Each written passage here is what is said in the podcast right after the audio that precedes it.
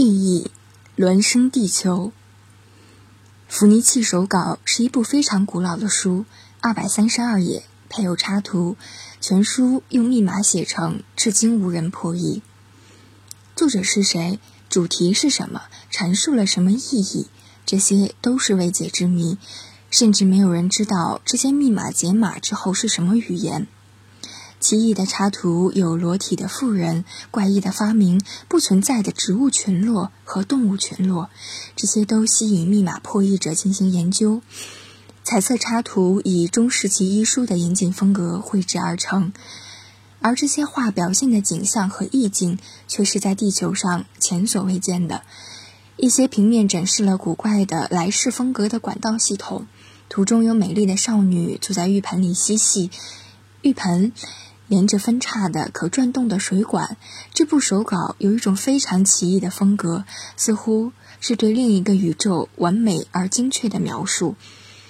这些画反映的是正文的主题吗？亦或只是一种伪装？没有人知道。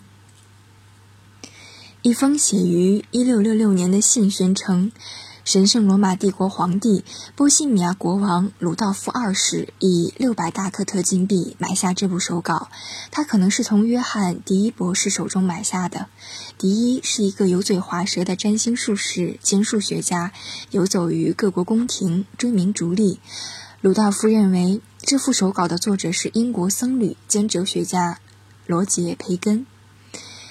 这个猜想是有道理的。罗杰·培根是一位方术大师，他死后，历代后人把他视为半人半神、半学者半巫师的人物。他是神秘书籍的收藏家，他知道火药。他还在著作中暗示他知道其他一些东西，但是还没准备公布。他死时，他的著作被认为是极端危险的，人们把他的书钉在牛津大学图书馆的墙上，让他们在风雨侵蚀下腐烂。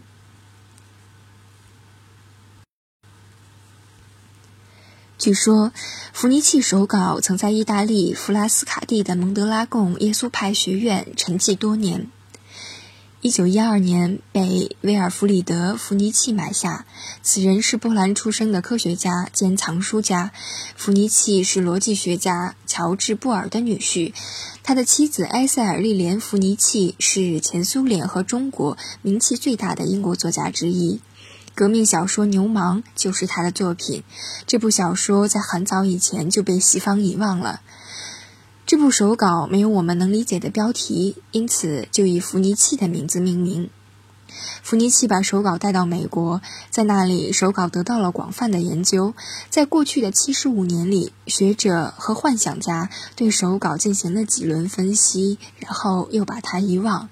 他现在收藏于收藏于耶鲁大学拜内克珍本及手稿图书馆。这部手稿采用的密码非同寻常，如果用的是普通密码，肯定在很早以前就解开了。它没有采用罗马字母，也没有用任何欧洲大陆的字母或符号。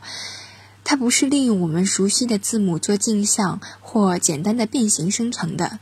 这个密码系统采用了大约二十一个花体符号，这隐约的暗示它是一种中东文字。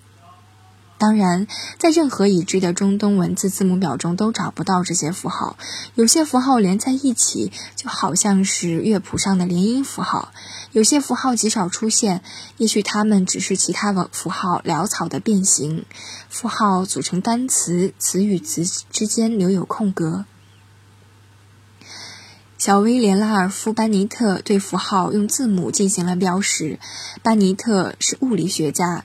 利用计算机分析这部手稿，他分配字母的方案是任意的，目的只是为了录入计算机。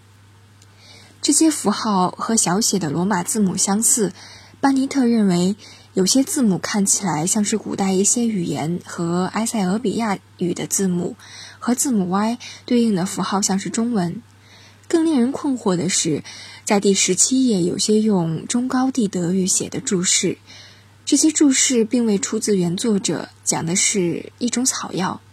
手稿中有些占星用的图图表，其中的月份以西班牙语。封面上似乎还有一个密密码表，但是很久以前就因褪色变得不可识别。手稿中约有四十页不见了。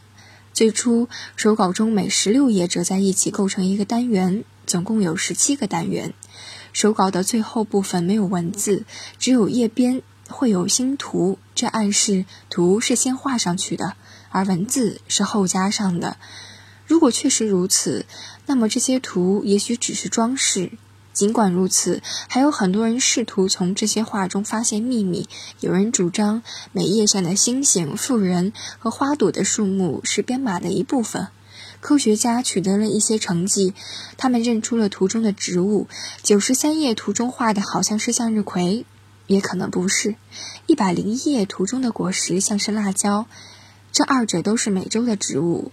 在哥伦布从美洲返回以前，欧洲人不知道这些东西。此时，距罗杰·培根去世已经有二百年。人们设想过各种稀奇古怪的可能性。这部手稿是用一种已经失传的语言写的。为了为难破译者，手稿故意避免使用原来语言中最常见的字母。手稿是为了骗钱伪造的，根本没有什么内容。伪造者是约翰还是福尼契？作者像詹姆斯·乔伊斯一样发明了一种自己的语言，或者这部手稿是被人遗忘多年的疯子狂躁的胡言乱语。福尼契手稿令我们想起博格斯的短篇小说，我们可以设想，博格斯就是受到了福尼契手稿的启发。在博格斯的故事中，一个古怪古怪的百万富翁设计了一个阴谋。让一群学者编造一部关于特兰的百科全书。特兰是他们幻想出来的国度。第一稿是用英语写的，但是根据计划，百科全书要被翻译成特兰语。当然，这也是编造出来的。再用漂亮的手写体书书写出来，最后炮制出一部天衣无缝的作品。弗尼奇密码成为密码破译师们竞相攀登的珠穆朗玛峰。许多二十世纪最天才的军事密码破译师试图解开弗尼奇密码，以显示自己的才华。赫伯特·亚德利是美国的密码专家，曾在一战期间破译德国人的密码，也曾攻克日本人的外交密码。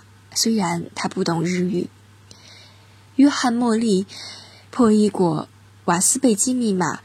威廉·弗里德曼破译过四十年代日本人的紫色密码，但是在弗尼契密码面前，他们都失败了。这些年，计算机被应用于这个工作，但显然仍然没有进展。有些人会觉得奇怪，计算机竟然对弗尼契密码无能为力。在实际操作中，解密码的工作主要在于发现其破绽。在切割钻石时，必须沿着晶体本身的狭隙入手。同样的道理，破译密码的关键在于找到泄露天机的规则。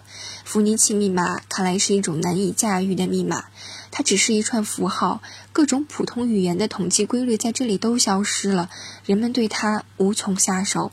就好比在切割钻石时发现，整个钻石完美无缺，无处下凿子。除非这部手稿是伪造的，否则，手稿的文本对于作者来说一定是有某些意义。这意味着作者部分的根据自己在当时的思想写下了手稿，但这些意义是依附于这种符号模式之中，还是依附于已经失传的密钥之中，或者依附于以上二者的结合中？我们破译密码的可能可能性依赖于它的意义，而意义隐藏在符号模式中，又存在于现在我们已不可能了解的作者的心理活动中。我们很难相信培根单枪匹马的设计出一种比几十种后世军事密码更加安全的密码。有人因而主张伏尼契密码是无意义的符号串。一串符号未必有意义，那么有什么办法鉴别一组符号中包含的信息吗？这是知识研究中最困难的问题之一。设想在非常遥远的未来，某人挖到了一个储存文物的罐子，里面是一张我们这个时代的报纸。当时英语已经失传，就连拉丁字母也被遗忘了。一位考古学家见到这张报纸，认为这一定是一部作品。他希望破解这部作品，以此了解埋下这个罐子的那个时代的人们的生活。可是另一位考古学家说：“不要浪费你的时间，那不过是墙纸，人们把它贴在房间的墙上。那些小小的黑色涂鸦是装饰图案，是当时流行这玩意儿。”也许你会认为，第一位考古学家很容易证明这份报纸是作品而非装饰图案。这报纸上可以找到规律，常见字母、常见单词，句子结束的地方有句号，这些规律说明它是作品。而问题在于，装饰图形也能找到规律。我们不能随随便便地下结论说，这种规律一定属于某种未知的文字，而非某种未知的图案。这种文字或图案越奇异，我们做判断时就越缺乏信心。第一位考古学家为了证明他的观点，不一定非得解开报纸上的文字。人们根据埃及象形文字作品本身从未找到破解之法，只是意外发现罗塞塔碑文，向世界透露了这个秘密。伏尼契手稿提供了一种喜忧参半的吸引力。解读这部手稿的意义，不仅在于发现一部中世纪日期、一本魔法书或违禁的色情作品，更重要的是，伏尼契手稿难以解读的性质提示了知识的脆弱性。